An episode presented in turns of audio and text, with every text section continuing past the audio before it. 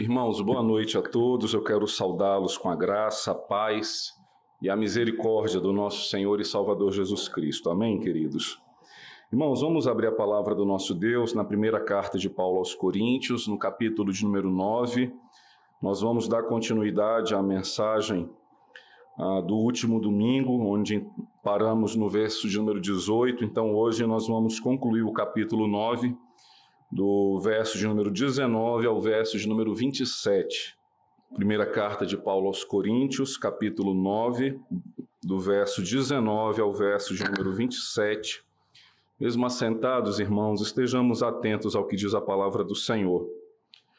Porque sendo livre de todos, fiz-me escravo de todos, a fim de ganhar o maior número possível.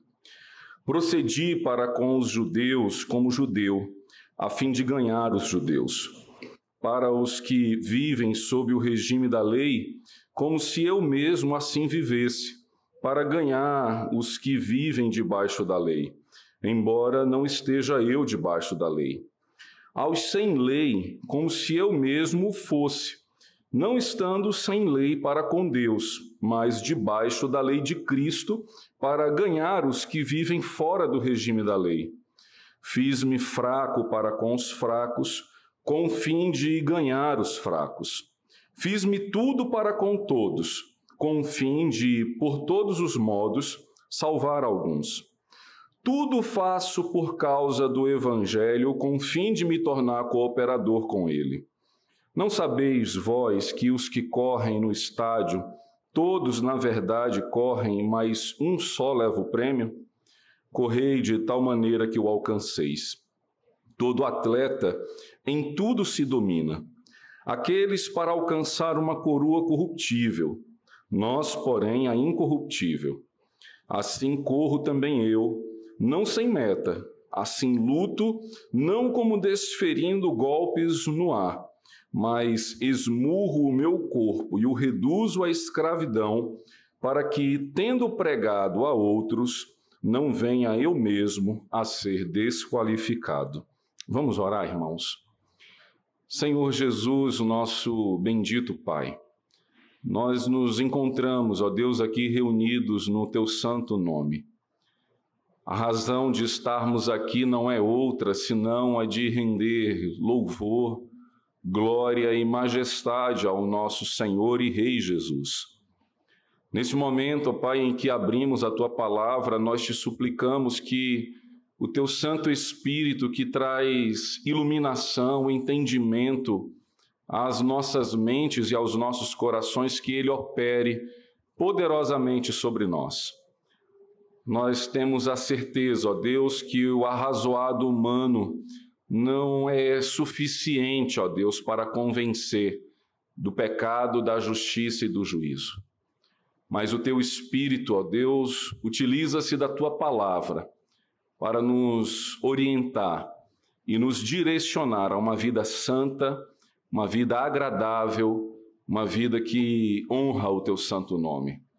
Que neste momento, ó Deus, nós estejamos imbuídos deste mesmo Espírito, de sermos por ti orientados, ensinados, e que a palavra que nos será pregada possa guardar, Senhor, a nossa mente e o nosso coração em Cristo Jesus. É o que nós te suplicamos, Pai. Amém. Irmãos, o tema que nós vamos continuar a refletir é dando continuidade ao que nós falamos no último domingo sobre o que o apóstolo Paulo está aqui argumentando. Ele está é, indo numa direção e o seu argumento é: fiz-me tudo para com todos. Se os irmãos observarem apenas uma retrospectiva, volte aí uh, ao versículo 1 do capítulo 9, quando o apóstolo Paulo ele inicia o seu argumento dizendo: Não sou eu porventura livre, não sou apóstolo, não vi o Senhor, não vi Jesus nosso Senhor. Acaso não sois fruto do meu trabalho no Senhor? Se não sou apóstolo para outrem, certamente sou para vós outros, porque vós sois o selo do meu apostolado no Senhor. Então, o apóstolo Paulo, ele inicia, irmãos, a sua argumentação acerca da ética cristã e daquilo que deveria nortear o comportamento da, da, dos irmãos da igreja do, de Corinto com uma base. E que base é essa? A liberdade cristã. Quando Cristo nos liberta do pecado e quebra as amarras do jugo que estava nos prendendo em nossos próprios delitos, nós somos chamados então a viver uma liberdade em Cristo Jesus. E essa liberdade não nos dá o direito de viver como a gente bem imagina. Não é uma liberdade para que eu viva a vida do meu modo e os irmãos vivam as suas vidas do seu modo é uma liberdade para que todos nós juntos agora vivamos acerca da palavra de Deus. E o apóstolo Paulo, então, ele vai tratar acerca de sendo ele livre, tendo ele alguns direitos como apóstolo e ministro de Cristo. Abrindo mão desses direitos, deveriam também os irmãos de Corinto abrir. Tanto que no versículo ah, de número 3 até o verso de número 7, se os irmãos observarem até o verso de número 6, perdão, ele diz assim: A minha defesa perante os que me interpelam é esta: Não temos nós o direito de comer e beber, e também o de se fazer acompanhar de uma mulher irmã, como faz os demais apóstolos e os irmãos do Senhor e Cefas, ou somente eu e Barnabé não temos direito de deixar de trabalhar?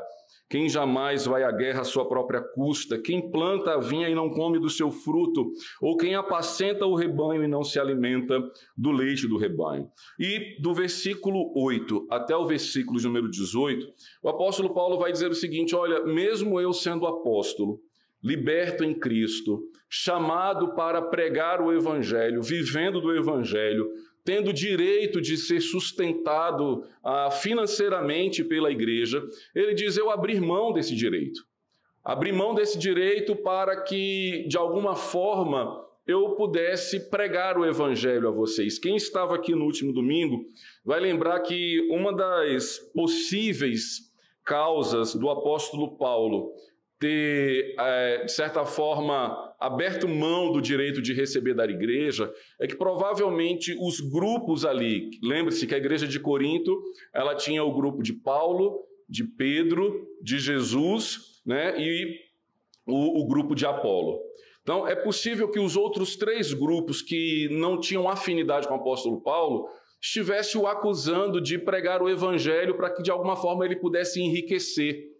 Infelizmente, não é apenas dos nossos dias que muitos homens e muitas igrejas se fazem do uso da fé para tão somente enriquecer o seu próprio bolso. E o apóstolo Paulo, então, para não dar vazão a esse tipo de pensamento, ele decide o quê? Fazer as suas tendas, ou seja, trabalhar com a sua própria mão, para que ninguém na igreja viesse o acusar de que a motivação dele de pregar o evangelho era outra senão dinheiro. Então, o, o, assunto que o apóstolo Paulo está tratando aqui com os irmãos e que nós tratamos no último domingo é do que que quais são os direitos que nós temos ou que nós imaginamos que nós temos que por causa do Evangelho de Jesus e por causa da nossa fé em Cristo, nós podemos abrir mão para que a paz e a edificação da igreja é, ocupe a centralidade da nossa vida. O que que nós, diante de um contexto conflituoso, podemos dizer, eu vou dar um passo atrás, mesmo tendo o direito de usufruir ou de ser, ou de ter algo que, que a igreja poderia é, favorecer, o que, que eu vou voltar atrás, o que, que eu vou abrir mão para que a edificação e a paz da igreja ela seja notória e seja essa motivação de estarmos aqui vivendo a vida cristã. Então, perceba, irmãos, que quando o, apóstolo Paulo, agora, a partir do verso 19, ele vai repetir a mesma afirmação que ele fez no verso primeiro. No verso primeiro, ele disse de si mesmo: Não sou eu, porventura, livre. Agora veja no verso 19 que ele vai dizer: Porque sendo livre de todos. Então, o que, que o apóstolo Paulo está dizendo aqui que ele é livre de todos? Em certa é, expressão, ele está dizendo o seguinte: olha, vocês isso dizendo para a igreja, não podem me classificar em nenhum grupo desses. Vocês não podem me classificar em nenhuma panelinha da igreja. Eu, eu não tenho dívida para com nenhum de vocês. Eu não tenho dívida para o conselho, eu não tenho dívida com as irmãs da SAF, eu não tenho dívida com os irmãos da mocidade, eu não tenho dívida com os diáconos, ou seja, eu sou livre de todos. Ele vai dizer claramente isso, eu sou livre de todos. Para quê? E aí ele está aqui, irmãos, e é importante a gente perceber isso, porque do verso 19 ao verso 27 é um, do, é um daqueles textos bíblicos que são mais mal interpretados pela igreja. Não são os únicos, infelizmente. Né? Por exemplo, quando você vai lá para Mateus capítulo 7, que Jesus diz assim: Não julgueis para que não sejais julgados, que, que as pessoas então atribuem a isso? Pronto, não pode ter mais julgamento nenhum. O pai não pode mais educar a mãe, o pastor não pode mais chamar a atenção de quem está equivocado, ah, o, o, o, presbítero, o, o líder de ministério, ele não pode mais corrigir ninguém, porque lá em Mateus diz para não julgar, senão será julgado. E, e o texto bíblico não, não impede a correção bíblica, não impede de levantarmos a verdade em detrimento da mentira. Outro texto que é comumente é, interpretado e aplicado de forma errônea na igreja é quando o apóstolo Paulo diz que aí onde há o espírito, aí há liberdade. Esse texto é usado por muitos para que no meio do culto se plante bananeira, se assovie, faça mágica. E eles dizem assim: não, como é que eu devo cultuar? Fique à vontade. Se você quiser vir de roupa de banho para a igreja, venha, porque onde há o espírito, aí há liberdade. Não tem nada a ver o ensino desse texto. O que onde há o espírito, há liberdade, é que nós somos livres do pecado. Nós somos livres agora para adorar o Senhor, segundo as prescrições da palavra de Deus. Então, quando a igreja trata com uma liturgia e diz: Olha, nós somos chamados a adorar o Senhor, e o culto inicia-se com uma chamada adoração. Ao longo dessa, dessa liturgia dialogal, nós confessamos os nossos pecados a Deus. Nós entoamos louvores ao Senhor, nós consagramos os nossos dízimos e as nossas ofertas, nós intercedemos uns pelos outros, nós ouvimos a palavra de Deus em celebração. De onde que nós tiramos essa ordem? Se alguém pode dizer assim, não, aí onde há o Espírito, a liberdade. Não, a, a ordem é bíblica. O nosso culto é um culto que traz as tradições bíblicas as tradições da palavra. Era assim que o povo da antiga aliança, no Antigo Testamento, adorava ao Senhor. Os símbolos não são mais os mesmos, nós não trazemos mais uma ovelha aqui para ser morta. Nós não temos mais os símbolos da velha aliança, o castiçal, ah, os pães da, da propiciação, da, da, mesa da propiciação, a arca da aliança, a, a separação do lugar santíssimo do lugar santo. Ou seja, tudo isso em Cristo foi suprimido. Então, o nosso culto a Deus, ou seja, a nossa chamada, adoração, a nossa confissão de pecado, o nosso louvor, a pregação da palavra, tudo é cristocêntrico, ou seja, Jesus é o centro da liturgia e da adoração do povo de Deus. E tem tantos outros textos que nós é, praticamos e entendemos de modo equivocado. E qual que é de, de, geralmente o equívoco na leitura desse texto que nós fizemos aqui do verso 19 ao verso 27? É, as pessoas interpretam esse texto, irmãos, como se ele estivesse falando de um caráter evangelístico. Como se Paulo estivesse dizendo assim: olha, eu fiz-me tudo para com todos a fim de ganhar alguns. E aí, o que, que a gente faz? A gente pensa que na evangelização vale tudo.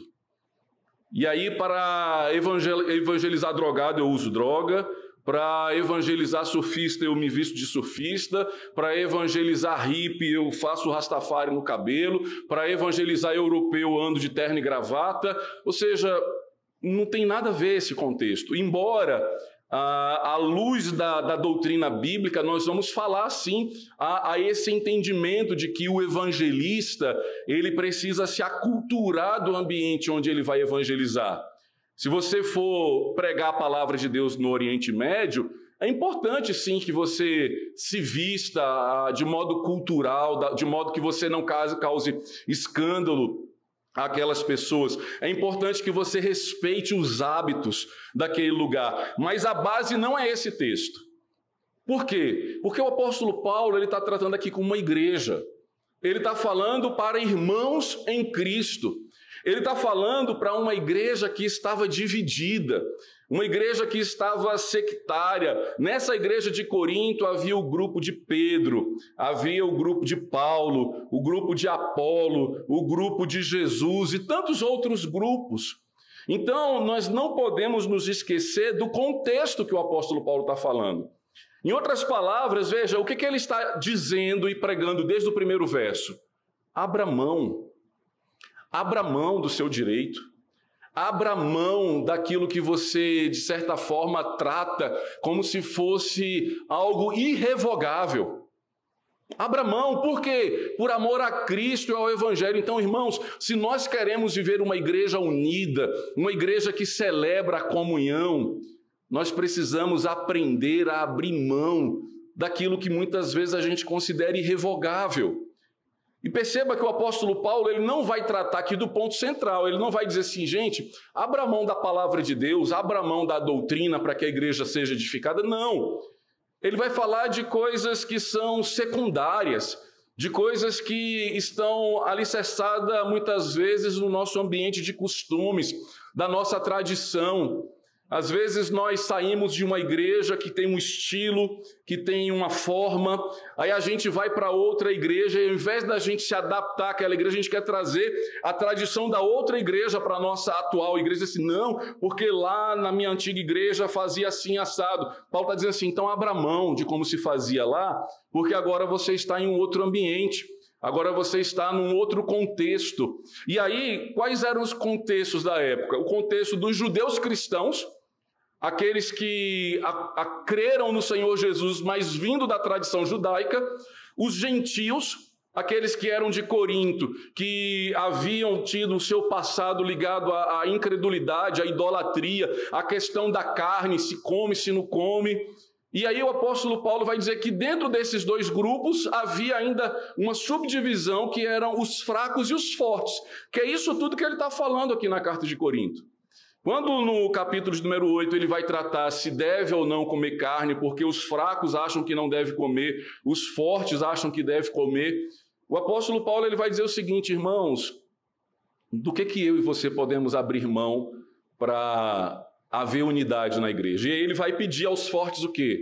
Abra mão de comer carne naquele contexto, né? Lembre-se que isso não se aplica ao contexto atual. Se você for fazer o churrasco, lembre-se de me convidar porque não há, graças a Deus, mais essa crise. Imagina se houvesse né, no nosso país maior produtor de carne bovina e a igreja viesse com essa crise, e a gente vai, ia ter que né, conversar seriamente sobre o assunto. Os fracos iam precisar se fortalecer. Mas é, o apóstolo Paulo, ele, ele vai tratando que, irmãos, vocês que têm mais conhecimento, mais maturidade, vocês que estão há mais tempo na igreja, não força a barra, não, com aqueles que estão chegando. Não escandalize a eles, porque eles estão vindo do mundo e muito daquilo que você faz ele entende como pecado porque ele saiu disso aí. Então perceba, irmãos, que o que o apóstolo Paulo vai tratar aqui é, é ainda acerca do tema do abrir mão dos meus direitos para fortalecer a unidade e a comunhão da igreja. Muitas vezes a gente ah, interpreta errado porque ele usa essa expressão a fim de ganhar. Né? Veja o verso 19: Fiz-me escravo de todos a fim de ganhar o maior número possível. E, e a nossa mentalidade pragmática associa sempre a ganhar a, a um número é, quantitativo. Mas deixe-me lhe dar uma, uma um argumento ainda bíblico, onde essa expressão não tem a ver com conquista, mas sim com comunhão, ou seja, não é somar no intuito de trazer algo novo. Lembre-se de Mateus capítulo 18, quando Jesus diz que se você tiver um problema com seu irmão, se seu irmão é, cometer algum pecado contra você, o que, que ele diz? Vai lá, teu irmão, e você confronta o seu irmão. E se ele se arrepender daquilo que ele fez, qual é a expressão que Jesus diz? Você ganhou o seu irmão. Não quer dizer que aquele irmão era incrédulo e ele se converteu e agora é um membro novo da igreja. Não, Jesus está dizendo o seguinte: olha, vocês estavam separados, vocês estavam brigados.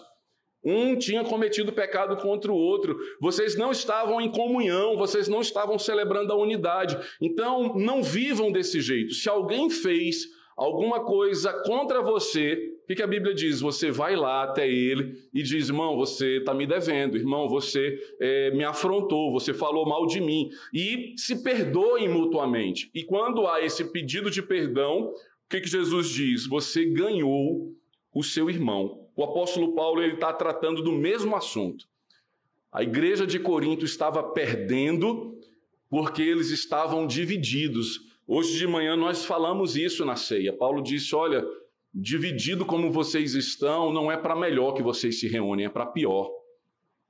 É para pior que vocês se reúnem. Não há comunhão, não há celebração. Então, a, a temática aqui dessa carta é que a igreja precisava tirar a tampa das panelas e colocar tudo dentro de um só caldeirão, para que pudéssemos ser uma só igreja. Então, tendo isso em mente, irmãos, o que, que o apóstolo Paulo aqui ele vai tratar conosco? Veja, porque sendo livre de todos, fiz-me escravo de todos, a fim de ganhar o maior número possível. Veja, ele diz assim: eu não devo a vocês, vocês não pagam o meu salário, né, como ele afirmou no, nos versículos anteriores. É, eu não estou coligado com nenhum grupo. Ele era judeu, mas era conhecido como apóstolo dos gentios. Então, se alguém quisesse dizer assim, ah, Paulo ele favorece aos judeus, os outros poderiam dizer, não, mas ele é conhecido como apóstolo dos gentios. Se os gentios falassem, nossa, é, Paulo, é, os judeus falassem, não, Paulo favorece aos gentios, os outros iam dizer assim, não, mas ele é judeu. Quanto à lei, ele é fariseu, ele é hebreu dos hebreus. Então, o apóstolo Paulo está dizendo o seguinte: olha, eu não sou de ninguém. Estamos aqui debaixo de uma só lei. Que lei é essa? O Evangelho. Agora, mesmo ele estando livre, mesmo ele não, digamos assim, devendo nada a nenhum grupo, o que, que ele fez? Ele diz: Eu dei um passo atrás. Eu me fiz escravo de vocês. E aí ele vai dizer: Eu me fiz escravo somente do judeu, somente do gentio, somente dos fortes, somente dos fracos. Ele diz: Não, eu me fiz escravo de todos. Eu não perdi a oportunidade de estar com os judeus, cristãos, de estar com os gentios cristãos, de estar com os irmãos mais fracos, de estar com os irmãos mais maduros, mais fortes.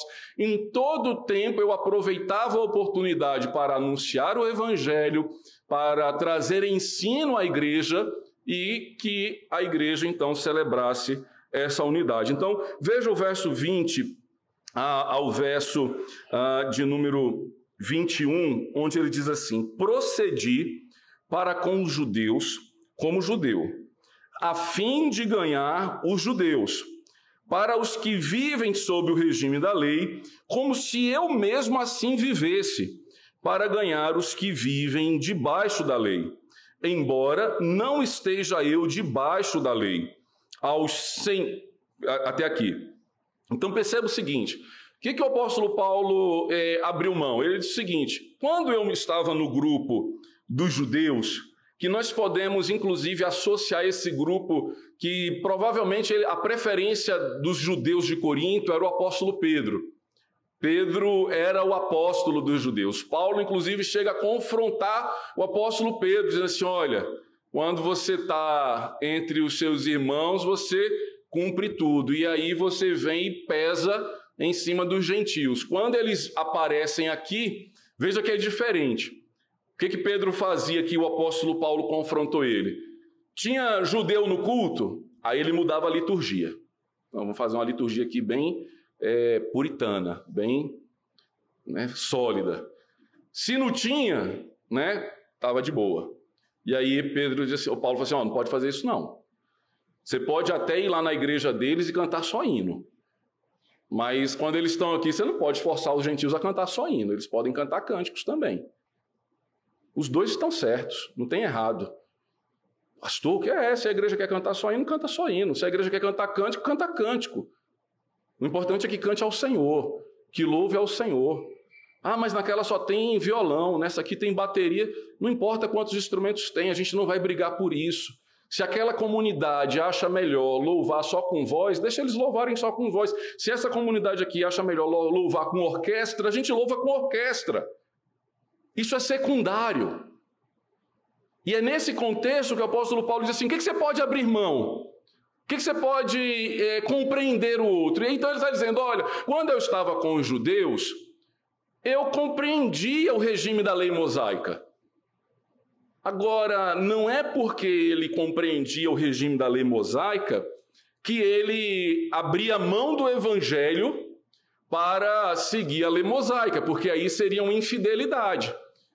Mas o que o apóstolo Paulo está dizendo é que naquele contexto ele tinha comunhão com os judeus, que para eles o sábado tinha que ser guardado, que a circuncisão, circuncisão tinha que ser feita. E ao mesmo tempo em que ele entendia da lei, falava: Olha, eu conheço essa lei de vocês, eu também sou judeu, eu fui educado nessa lei, mas o evangelho ela nos liberta disso. Ele conquistava o direito de se ser ouvido, de falar. Então perceba quando ele diz que para conquistar os judeus, veja o verso 20, para com os judeus como judeu, a fim de ganhar os judeus, para os que vivem sob o regime da lei, como se eu mesmo assim vivesse. Não é que ele vivia, ele diz assim: olha, é, é como se eu compreendesse o que eles estavam é, fazendo. Onde ele diz: embora não esteja eu debaixo da lei. Se algum judeu falasse para ele: não, Paulo, só pode cantar hino, meu amigo. E é só salmo, só pode cantar salmo. Ele falou: eu não estou debaixo desse regime, não. Esse regime aí não me escraviza. Eu sou livre. Mas se você quer cantar, cante. Mas ele estava no meio deles. Ele estava ali para pregar a palavra, para libertar aqueles irmãos que, de alguma forma, na sua tradição, mantinha algumas sombras do judaísmo. E Paulo disse: Eu não os condenei, eu não os persegui, eu não disse que eles iam para o inferno, eu não disse que eles são infiéis, que eles não são crentes genuínos. Não. No meio deles, como se eu vivesse pela lei, mas eu mesmo não estava debaixo da lei, mas eu estava com eles para quebrar esse muro, para pôr por fim e pôr no chão esse muro da separação. Veja ao, ao verso 21, onde ele vai falar aqui dos gentios. Aos sem lei, ou seja, sem a lei mosaica, aqueles que eram gregos, como se eu mesmo fosse, não estando sem lei para com Deus, mas debaixo da lei de Cristo para ganhar os que vivem fora do regime da lei. Perceba, a mesma atitude que o apóstolo Paulo tinha com os judeus crentes, ele tinha com os gentios crentes. E ele tem a mesma preocupação. Olha, não pensem quando vocês me verem sentado tomando café com um judeu, não pensem que eu vou usar o kippah. Eu estou tomando café com ele, eu estou conversando com ele. Da mesma forma, se vocês me verem sentado na mesa com o gentio, não pense que eu estarei ali aculturado à cultura deles. Porque eu tenho uma lei. Se o gentil era visto alguém sem lei, o apóstolo Paulo vai dizer o quê? Olha, é, eu mesmo tenho a lei de Deus para comigo. Eu mesmo tenho a lei de Cristo, eu estou debaixo da lei de Cristo. Então, entre aquele que tinha a lei, o judeu, e aquele que não tinha lei, o gentio, Paulo disse assim: Eu sento para tomar café com os dois. Eu tenho comunhão com os dois. Mas o que é que me governa no momento em que eu estou sentado com esses grupos sectários? O Evangelho. Eu concordo com o que tenho que concordar e discordo com o que eu tenho de discordar, mas jamais eu empurrarei esses meus irmãos para o inferno. Jamais eu direi que eles não são meus irmãos, de que, de que eles não são salvos em Cristo, de que eles não conhecem a fé salvadora. Veja, Paulo está aqui com o desejo de ganhar, de fazer com que o judeu tenha comunhão com o gentio. É como é, eu vi um casamento, né? Perfeito nisso é, é, a irmã Glênia, mais calórica, animada, e o Silas, judeu dos judeus, né?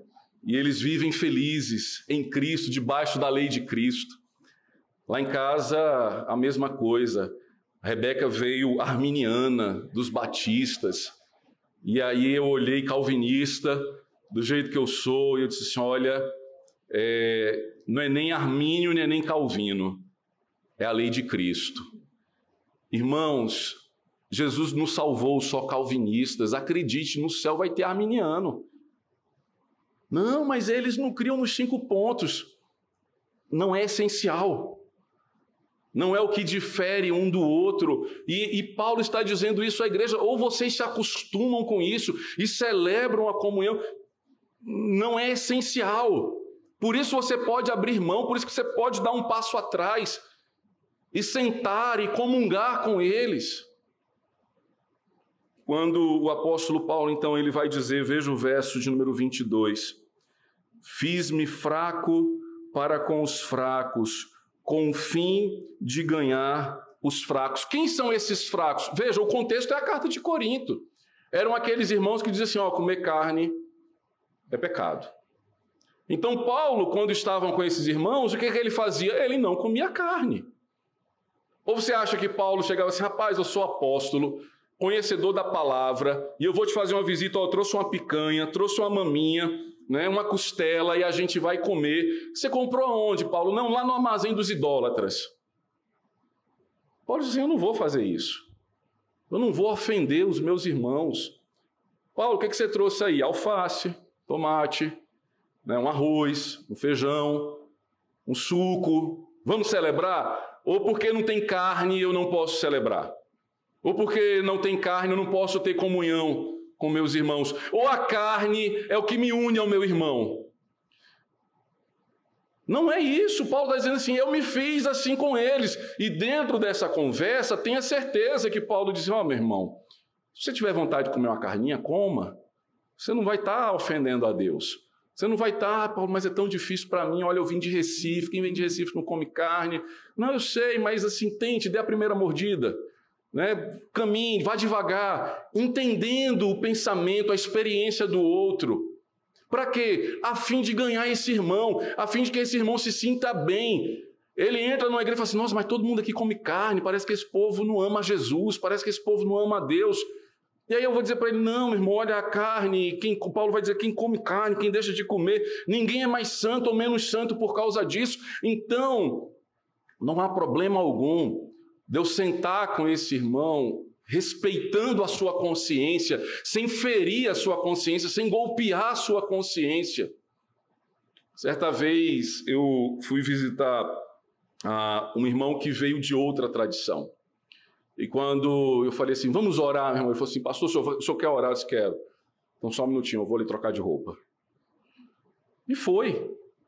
Porque na tradição dele, é, seria para ele algo como se fosse assim, ofensivo ao Senhor, orar descalço, de bermuda, com uma camisa. Ele achava que tinha que se apresentar. Eu vou dizer, ah, eu quero orar mais não. Não, se foi trocar de roupa, me deixou esperando, não quero orar mais não. O que é o importante? É a oração. Não, vai lá, irmão, pode trocar de roupa. Ó, pastor, aqui a gente só ora de joelho. Tá bom, vamos joelhar. Ó, pastor, aqui a gente só ora em pé. Tudo bem, vamos ficar em pé. O importante é a gente orar junto. O importante é a gente buscar o Senhor. E é isso que o apóstolo Paulo está dizendo, irmãos, nós precisamos nos fazer fraco com os fracos a fim de ganhar os fracos. E aí ele conclui dizendo: Fiz-me tudo para com todos, com o fim de, por todos os modos, salvar alguns. Veja, irmãos, Paulo não está falando aqui de evangelização. Ainda que exista essa expressão ganhar e salvar, esse salvar aqui não é o salvar da morte para a vida, mas é, é, é, o salvar a paz, a comunhão, a unidade da igreja. Mais uma vez, é, o, o, contexto não é de evangelização, embora muitas coisas aqui podem ser aplicadas à evangelização. Mas não é essa a, a, a intenção do texto. O que o texto está dizendo é o seguinte: nós somos tão diferentes uns dos outros aqui dentro dessa igreja, mesmo estando debaixo de uma constituição, de um símbolo de fé, mas cada um carrega consigo uma experiência com Deus. E nós não podemos aqui golpear a consciência dos irmãos. Como eu falei hoje pela manhã, a gente precisa ter o que? Paciência. Foi a paciência que Jesus teve com o quê? Com Tomé. Para explicar a ele, para mostrar a ele que a incredulidade, ah, só se tocar não, Tomé, não é só se tocar não, olha, mais bem-aventurado é quem não viu e creu. Nós precisamos ter paciência uns com os outros, para ensinar uns aos outros, até que cheguemos, irmãos, à unidade da varonilidade, à estatura de varão perfeito, a uma maturidade comum. Nós não caminhamos, a gente pensa que a igreja pensa que nem eu penso. E o apóstolo Paulo ele vai dizer: olha, é, nem todos têm esse entendimento. Nem todos têm o entendimento da trindade, da doutrina da salvação, da santificação. E nós precisamos o quê? Compartilhar esse ensino, nós precisamos cooperar uns com os outros, a ponto da igreja crescer nesse intuito. Então, quando o apóstolo Paulo ele diz: Eu fiz-me tudo para com todos, com o fim de, por todos os modos, salvar alguns, infelizmente, o que, que as pessoas fazem? Acha que vale tudo para evangelizar. Você já leu a Bíblia toda? Se você já leu, me diga, qual que é o método evangelístico bíblico? Tem pessoas que, de certa forma, confiam mais no método do que na essência da evangelização. A, a, cultu, a cultura evangélica norte-americana é, ela, ela é feita de moda, não só evangélica. Os Estados Unidos é feito de moda. E no meio religioso isso também pega. Então, se de repente acampamento é o único modo de evangelizar, meu amigo, é acampamento de janeiro a dezembro. E a gente pensa que só em acampamento é que a pessoa pode se converter. Ah, não, se não fizer, se essa igreja não fizer acampamento, ninguém se converte. Daqui a pouco a gente vai assim, não, olha, agora o que está na moda é, é igreja contemporânea. Pastor, pinta tudo de preto. Né? Coloca uma pista de skate ali no estacionamento, um muro de escalada. Você vai ver o Espírito Santo trazendo o jovem. Que vai trazer, vai, eu não sei se é o Espírito Santo. Não, mas por quê? Porque o, o, o, John Wall, né, o Mark não sei o que lá, o Smith não sei quem, ele fez isso e a igreja dele hoje tem 5 mil membros. Tá, e onde a Bíblia fala para a gente contabilizar sucesso com número de ovelha? O que a Bíblia fala, irmãos, que sucesso não é quantidade, é fidelidade. O único método bíblico de evangelização chama-se pregação da palavra. Você não vê o apóstolo Paulo inventando modismos, ele faz três viagens missionárias para quê? Para pregar o evangelho. Só que a gente prefere deixar o evangelho de lado e criar um clima. Um clima todo favorável a pessoa chorar e aceitar Jesus. E o que o apóstolo Paulo está dizendo aqui não é isso. Ele não dizendo assim, ó, fiz tudo para com todos, com ah, para que de todos os modos salvar alguns. O que ele está dizendo é o seguinte: todo mundo que estava na igreja, os gentios, os fracos, os fortes, os judeus. A porta tinha que estar aberta. E todas as vezes que eles se achegavam, nós apresentávamos para ele o quê? O evangelho. Veja a motivação, versos número 26. Tudo faço por causa do evangelho, com o fim de me tornar cooperador com ele. Tudo isso, qual que é a razão dele se parecer e de sentar com os judeus? De sentar com aqueles que não tinham o regime da lei, de sentar com os fracos. Qual era a motivação dele fazer tudo isso? O evangelho, a boa nova de salvação, a palavra de Deus, que é poderosa para salvar aquele que está perdido. Por isso que o apóstolo Paulo diz: Eu não me envergonho do evangelho. Não é o judeu que salva, não é o gentio que salva, não é o ser presbiteriano que salva, não são os nossos símbolos de fé que salvam, não são as nossas cartas doutrinárias que salvam, não é a história da reforma que salva. O que salva é o poder de Deus pregado no Evangelho, é a boa nova de salvação que entra no coração do incrédulo e o transforma num crente.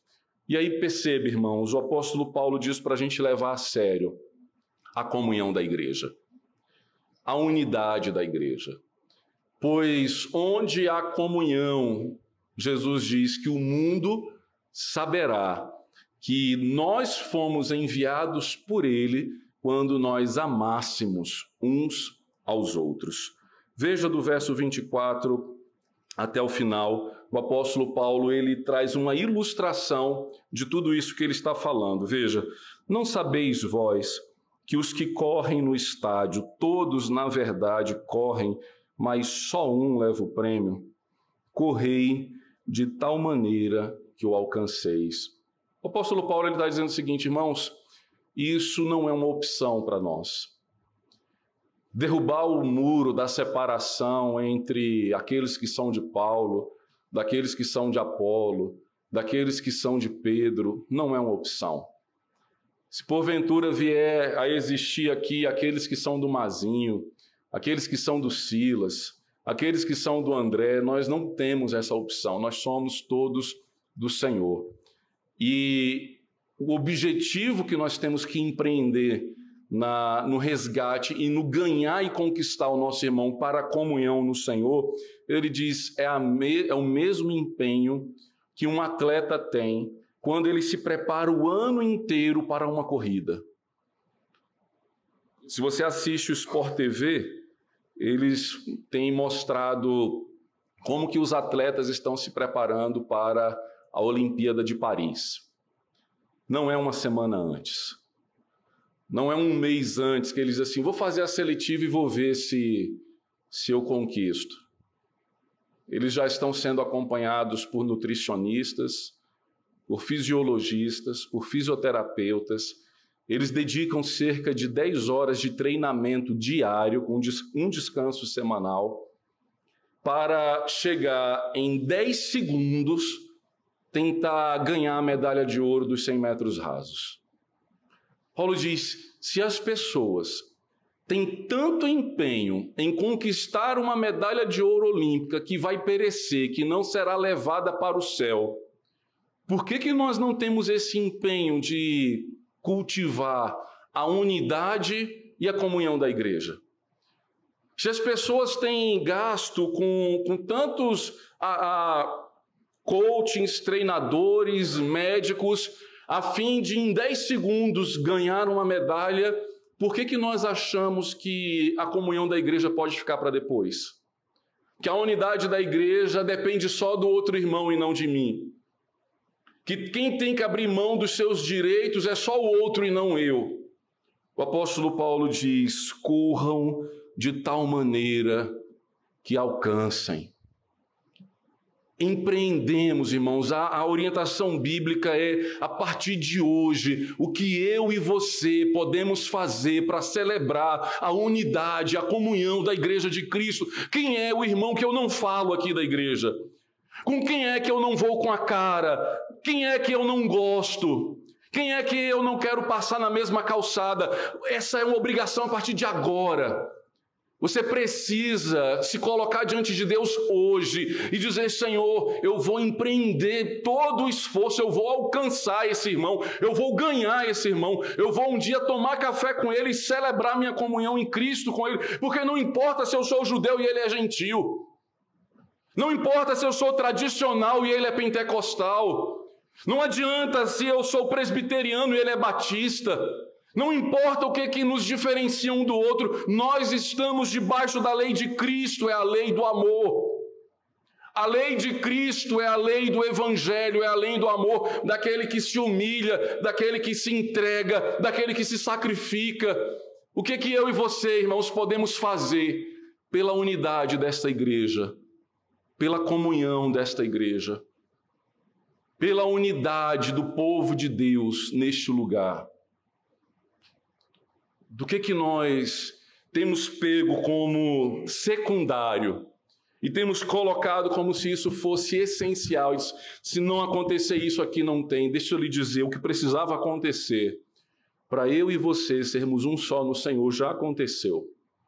Cristo deu a sua vida por nós e ressuscitou ao terceiro dia, para que eu e você o chamássemos de Pai e sermos então filhos dele, filhos no Senhor. Paulo diz: corram de tal maneira que alcancem essa unidade, que alcancem essa meta da comunhão. Depois ele vai dizer: todo atleta em tudo se domina.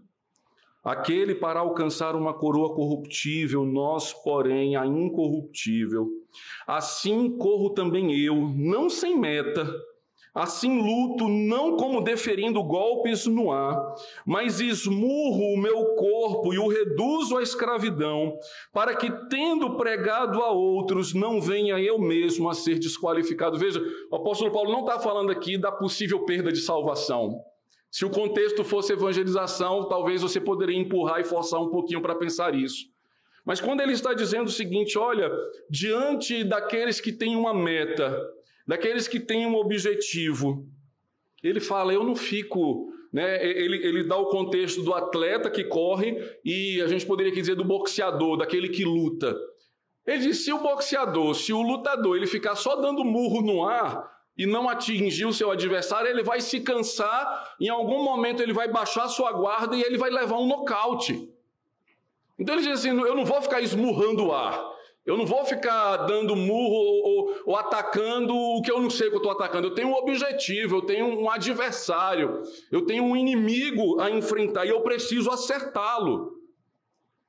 Agora veja como é que ele acerta. Ele não acerta quem está na frente dele. Veja o que, que ele diz, verso 27. Mas eu esmurro o meu corpo. O inimigo sou eu. O inimigo é a minha vaidade. O inimigo é o meu orgulho, o inimigo é a minha prepotência, o inimigo é a minha vanglória que não me deixa amar o meu irmão a quem Cristo salvou. Por isso, Paulo diz: Eu esmurro o meu próprio corpo e o reduzo à escravidão, para que eu não pense que sou superior a vocês, para que eu não pense que eu sou melhor do que vocês, para que eu não pense que eu estou acima de vocês, porque se eu assim o fizer, ele diz, tendo pregado o evangelho a vocês, eu mesmo serei desqualificado.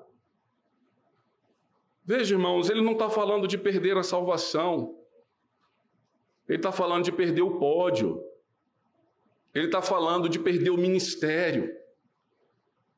Quantos pastores ao longo da história não perderam o seu ministério, não foram desqualificados por causa da sua prepotência, por causa da sua vanglória, por causa da sua vaidade, por acharem que era o dono de tudo e de todos, por achar que tudo tinha que ser feito do seu jeito, que tudo tinha que ser feito à sua própria maneira, e a forma de lutarmos contra isso é reduzir o nosso corpo à escravidão. Agora, que tipo de escravidão? Paulo já disse: eu estou debaixo da lei de Cristo. Eu sou escravo de Jesus. A minha mente é cativa ao Cordeiro. Não mais vivo eu, mas Cristo é quem vive em mim. Então, quando eu olhar para a igreja do Senhor, eu tenho que lembrar que a igreja é do Senhor e não minha. Eu tenho que lembrar que a IPJB pertence a Cristo e não ao Mazinho. Que tudo não tem que ser do meu jeito, da minha forma. Agora vejam, se ferir o evangelho, eu terei que a falar.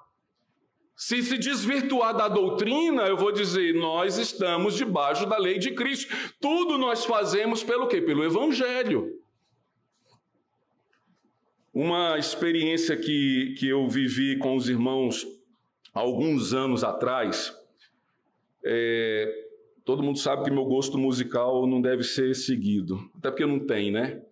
Eu vi o coral cantando aqui, eu pensei, será que um dia eu vou estar cantando nesse coral, amada? Soltando aquela minha voz desafinada e o pessoal da mesa de som equalizando ali para sair de alguma forma audível, né? E, e os irmãos sabem que né, se eu tiver que pender para um lado, o conservadorismo, a ortodoxia, lá no fundo, no fundo, no fundo, é o time que eu torço. Mas eu preciso esmurrar o meu corpo. Eu preciso lembrar que nem todo mundo na igreja de Cristo é como eu sou. E eu lembro que eu fiz um acordo com os irmãos alguns anos atrás. Disse: olha, quando for é, trazer alguma música nova para a igreja, me manda só a letra. Porque se me mandar a música, pode cair no, no, no meu defeito, assim, não gostei, eu sou o pastor da igreja, não vai cantar. Né?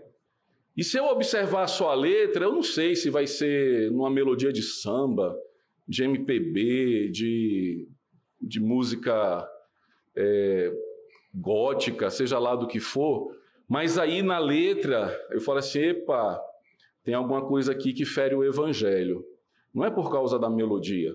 Não é porque vai usar guitarra, o saxofone ou teclado. É porque o conteúdo não está correto. Isso me protege o que? De mim mesmo. De não imprimir um estilo que é meu. Algumas pessoas dizem assim: a igreja tem que ter a cara do pastor. Apesar de eu achar minha cara bonita, eu considero que a igreja tem que ter a cara de Jesus. A igreja tem que ter a cara do Evangelho. A igreja tem que ter a cara da palavra de Deus. E nesse Evangelho, irmãos, existe uma coisa chamada multiforme graça de Deus. Se tem uma coisa que o Evangelho não é, é sectarista. Ele não é partidarista. Ele não é faccioso. O que, que o Evangelho é? O Evangelho é o lugar onde pessoas de contextos tão diferentes são unidas pelo poder da salvação de Cristo Jesus. E o apóstolo Paulo diz: Olha, não adianta ter pregado a tantas pessoas se por fim você se achar superior a elas. Não adianta ter pregado a tantas pessoas se por fim você julgar que o seu ponto de vista está acima do ponto de vista da palavra. Logo, se nós assim pensarmos, a probabilidade de sermos desqualificados é enorme. Desqualificados pelo nosso próprio ego, pela nossa própria vaidade e pela nossa própria vanglória. Precisamos, portanto, irmãos, como o apóstolo Paulo aqui disse, nós somos livres somos livres em Cristo Jesus para amarmos uns aos outros. Diferente como nós somos, com alguns pontos de vistas diferentes em algumas situações, mas na essência iguais. Na essência, salvos pelo sangue do Cordeiro. Na essência, pastoreados pelo Supremo Pastor da Igreja, Jesus Cristo. Na essência, colocando o Evangelho acima de qualquer contexto cultural e diferente e acima de qualquer contexto tradicional.